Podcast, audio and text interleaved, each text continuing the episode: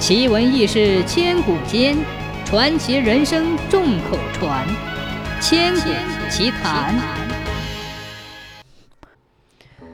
宁越是战国时期赵国的将军，以谋略著称于世。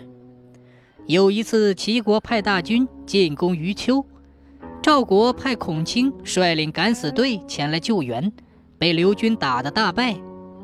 在打扫战场时，宁月望着堆得像小山似的骑兵尸体，对孔卿说道：“将骑兵的三万具尸体留在这里毫无用处，不如将这些尸体送还给齐国，让齐国将所有的积蓄钱财都消耗在为他们办丧事上。”孔卿说：“如果齐国不接受这些尸体怎么办？”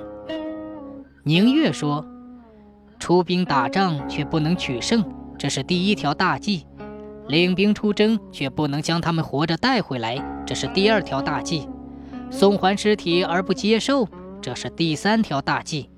现在齐国已经犯了两条大忌，若再犯第三条大忌，齐国的百姓肯定会怨恨国君的不仁，而与他们离心离德，这就叫做连续出击。宁越要利用敌军尸体发动二次进攻。这可以说是一个大胆创新的思维，在这个思维过程中包含着一个二难推理。将这个二难推理整理出来是这样的：如果齐国的国君接受他们战死将士的尸体，齐国就会因为厚敛这些尸体而耗尽钱财；如果齐军不接受这些尸体，百姓就会怨恨他不仁。总之，对齐国都是再一次打击。这是一个典型的二难推理形式，宁月把这个难题推给了对手。